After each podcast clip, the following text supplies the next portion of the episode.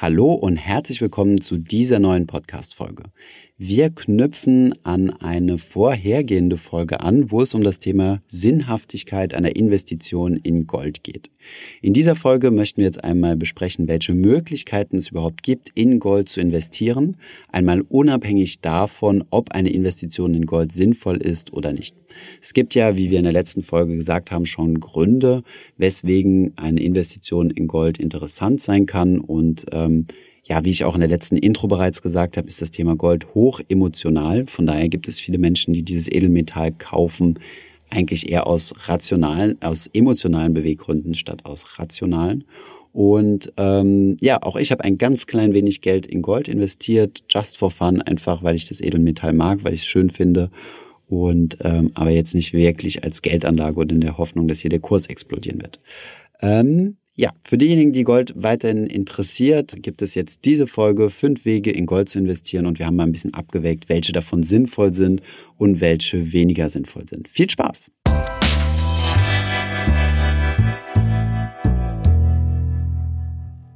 Hi, mein Name ist Thomas von Finanzfluss und im heutigen Video werden wir uns mal die fünf Möglichkeiten anschauen, die es gibt, in Gold zu investieren und von eventuellen Kursgewinn beim Goldpreis zu profitieren. In diesem Video möchten wir einfach nur mal die Möglichkeiten vergleichen, die es gibt, Gold zu kaufen, welche wir für am sinnvollsten erachten und ganz am Ende schauen wir uns noch mal kurz an, welche steuerlichen Aspekte es beim Thema Gold zu beachten gibt. Legen wir direkt los mit der ersten Möglichkeit, in Gold zu investieren, die uns leider als deutschen Anlegern vorenthalten bleibt. Es geht hierbei um die Möglichkeit, in Goldfonds bzw. Gold-ETFs zu investieren. Ein solcher Gold-ETF ist zum Beispiel der SPDR Gold Shares oder verschiedene Varianten der UBS ETF Gold, der in verschiedenen Währungen aufgelegt ist, in Euro, in Schweizer Franken oder in US-Dollar. Solche Gold-ETFs bzw. Goldfonds investieren einfach nur in Gold. Diese Möglichkeit, über ETFs in Gold zu investieren, ist in Deutschland leider nicht gestattet, da es in Deutschland die Auflage gibt, dass Investmentfonds ihre Geldanlage in mehrere Wertpapierpositionen aufteilen müssen und nicht nur in eine einzige Position, also in diesem Fall in einen Rohstoff in Gold investieren dürfen. Unsere Schweizer Zuschauer haben allerdings diese Möglichkeit, ihr Geld in Gold-ETFs oder Goldfonds zu investieren.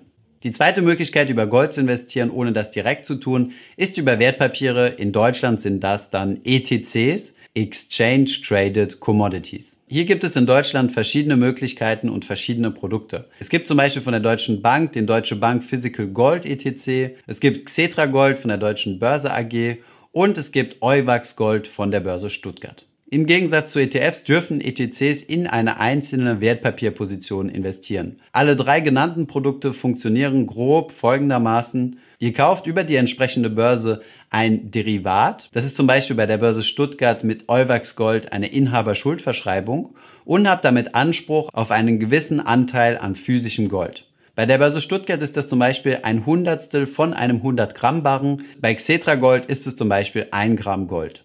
Das Gold, auf das ihr einen Anspruch über dieses Derivat erwerbt, ist zu 100% hinterlegt. Das bedeutet, wenn diese entsprechenden Wertpapiere gekauft werden, muss der entsprechende Gegenwert zu 100% mit Gold unterlegt werden. Dieses Gold könnt ihr euch dann unter gewissen Bedingungen auch zu euch ausliefern lassen. Wenn ihr zum Beispiel bei Euwax Gold einen 100 Gramm Barren angespart habt über diese Inhaberschuldverschreibung, könnt ihr euch diesen 100 Gramm Barren ausliefern lassen und dieser wird euch dann per Geldtransporter nach Hause geliefert. Ihr seht also, dass es sich hierbei um eine Mischform handelt zwischen Gold über Wertpapiere und physischem Gold, da ihr das eine in das andere quasi umwandeln könnt. Eine dritte Variante, Gold zu kaufen, ist über das sogenannte Papiergold oder auch über Derivate wie zum Beispiel Futures und Optionen. Futures sind ja, wie wir das in unserem Video zu Futures bereits angesprochen haben, sogenannte Terminkontrakte. Ihr vereinbart mit einer Gegenpartei, euch ein gewisses Gut zu einem gewissen Zeitpunkt zu einem vorher festgelegten Preis zu liefern. Dieses Gut kann zum Beispiel auch Gold sein. Das bedeutet, es gibt auch Gold-Futures. Nach dem Rohöl-Future-Markt ist übrigens der Goldmarkt der zweitgrößte Termingeschäftsmarkt im Commodities-Bereich. Commodity Futures auf Gold, also Rohstoff Futures auf Gold, werden überwiegend an der COMEX in New York oder der Chicago Mercantile Exchange gehandelt. Der Vorteil hierbei ist, dass man hier mit relativ geringen Kosten handeln kann und auch auf fallende Goldkurse setzen kann, was bei den anderen genannten Möglichkeiten nicht gegeben ist. Der große Nachteil ist aber, dass eine Investition in Goldderivate sehr komplex ist, da es unterschiedlichste Strukturierungsmöglichkeiten gibt und tausende unterschiedliche Produkte aufgelegt sind. Es ist also viel eher etwas für Profis als für uns Privatanleger. Darüber hinaus sind diese Derivate in der Regel nicht mit Goldbeständen abgesichert, wie wir das in Variante 2 kennengelernt haben. Wir haben hier also zusätzlich zum Wertschwankungsrisiko des Goldes auch ein sogenanntes Counterparty-Risiko,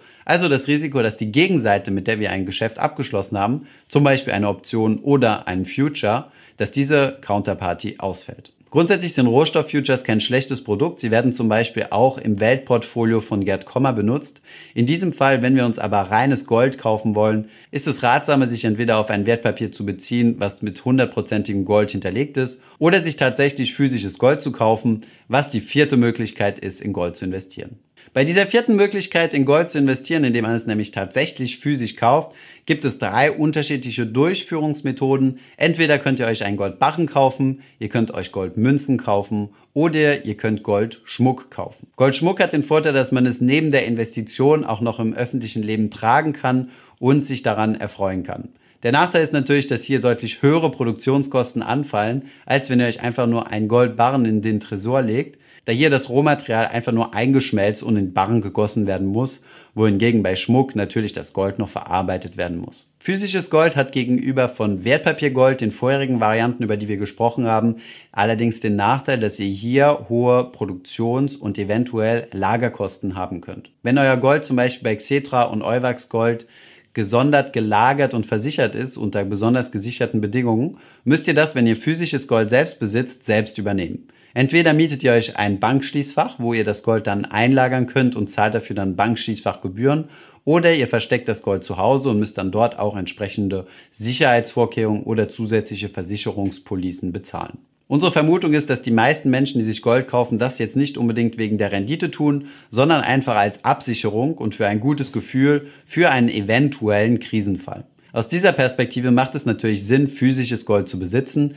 da man es dann auch tatsächlich als Zahlungsmittel nutzen kann. Hier ein paar Tipps, worauf ihr achten solltet, wenn ihr euch physisches Gold kauft. Leider gibt es im Internet nämlich ziemlich viele Betrügereien, in die ihr reinfallen könnt, wie zum Beispiel das Thema Falschgold, wovon es im Internet sehr, sehr viel gibt. Außerdem solltet ihr auch aufpassen, nicht auf irgendwelche Pseudo-Sammlermünzen hereinzufallen, sondern das Gold immer nach dem Materialwert zu kaufen und nicht auf eine Spekulation auf einen potenziellen Sammlerwertanstieg hereinzufallen. Wir haben euch einmal eine seriöse Adresse, bei der ihr Gold kaufen könnt und auch davon ausgehen könnt, dass es echtes Gold ist, unten in der Videobeschreibung verlinkt. Hier noch ein paar weitere Tipps, worauf ihr achten solltet. Zunächst einmal solltet ihr bei Goldhändlern eure Goldmünzen oder Goldbarren am besten während dessen Öffnungszeiten kaufen. Im besten Fall also irgendwann zwischen 9 und 17 Uhr. Das liegt einfach daran, dass der Goldpreis quasi den gesamten Tag, also 24 Stunden lang gehandelt wird. Während den Schließungszeiten der Goldhändler, bei denen ihr das Gold kauft, unterzieht sich dieser Händler also einem Kursschwankungsrisiko, da er seine Preise nicht anpassen kann.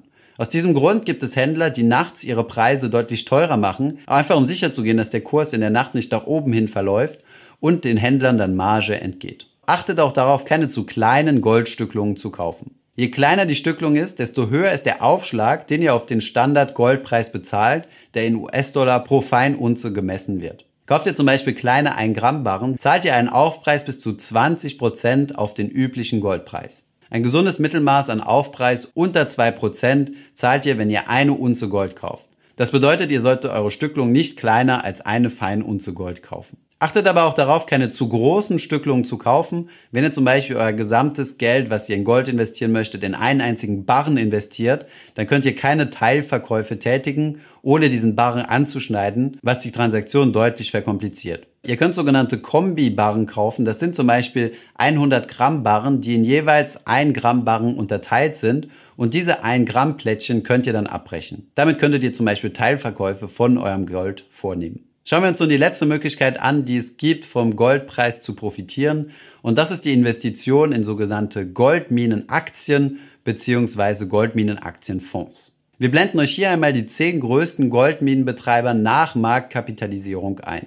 Diese Unternehmen schürfen weltweit nach Gold und bereiten dieses Gold auf und verkaufen es. Macht es Sinn, in diese Goldminenaktien zu investieren? Unserer Meinung nach lohnt es sich nicht, da der Wert dieser Unternehmen zwar mit dem Goldpreis schwankt, dies aber nicht der einzige Faktor ist, der den Wert dieser Unternehmen ausmacht. Ihr tragt somit also nicht nur das Risiko des Goldpreises, sondern auch unternehmensspezifische Risiken, wie zum Beispiel das Managementrisiko. Wenn ihr also vom Goldpreis profitieren wollt, solltet ihr in Gold investieren und nicht in Einzelaktien von Goldminenherstellern. Dasselbe gilt auch für Goldminen-Aktienfonds oder Aktien-ETFs. Ihr geht damit eine Wette auf einen gewissen Sektor ein, statt direkt den Goldpreis zu kaufen. Kommen wir einmal zur steuerlichen Betrachtung von Gold. Wenn ihr in Deutschland Gold gekauft habt und das länger als zwölf Monate besitzt oder beziehungsweise zwölf Monate haltet, sind die eventuellen Kursgewinne, die ihr erzielt habt, von der Steuer befreit. Verkauft ihr euer Gold vor den zwölf Monaten, liegt ein privates Veräußerungsgeschäft vor und ihr müsst die Gewinne nach eurem persönlichen Einkommenssteuersatz versteuern.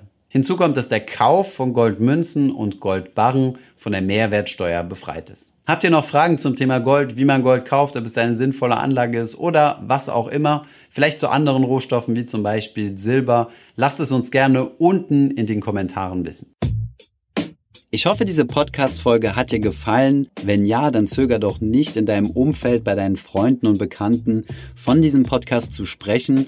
Und wenn du auf iTunes bist, dann lass uns doch gerne eine Bewertung da und ein Kommentar, denn das hilft uns, mehr Menschen zu erreichen und für das Thema finanzielle Bildung zu begeistern. Wie immer findest du in den Show Notes und in der Beschreibung zu dieser Podcast-Folge alle wichtigen Verlinkungen. Vielen Dank fürs Zuhören und hoffentlich bis zum nächsten Mal.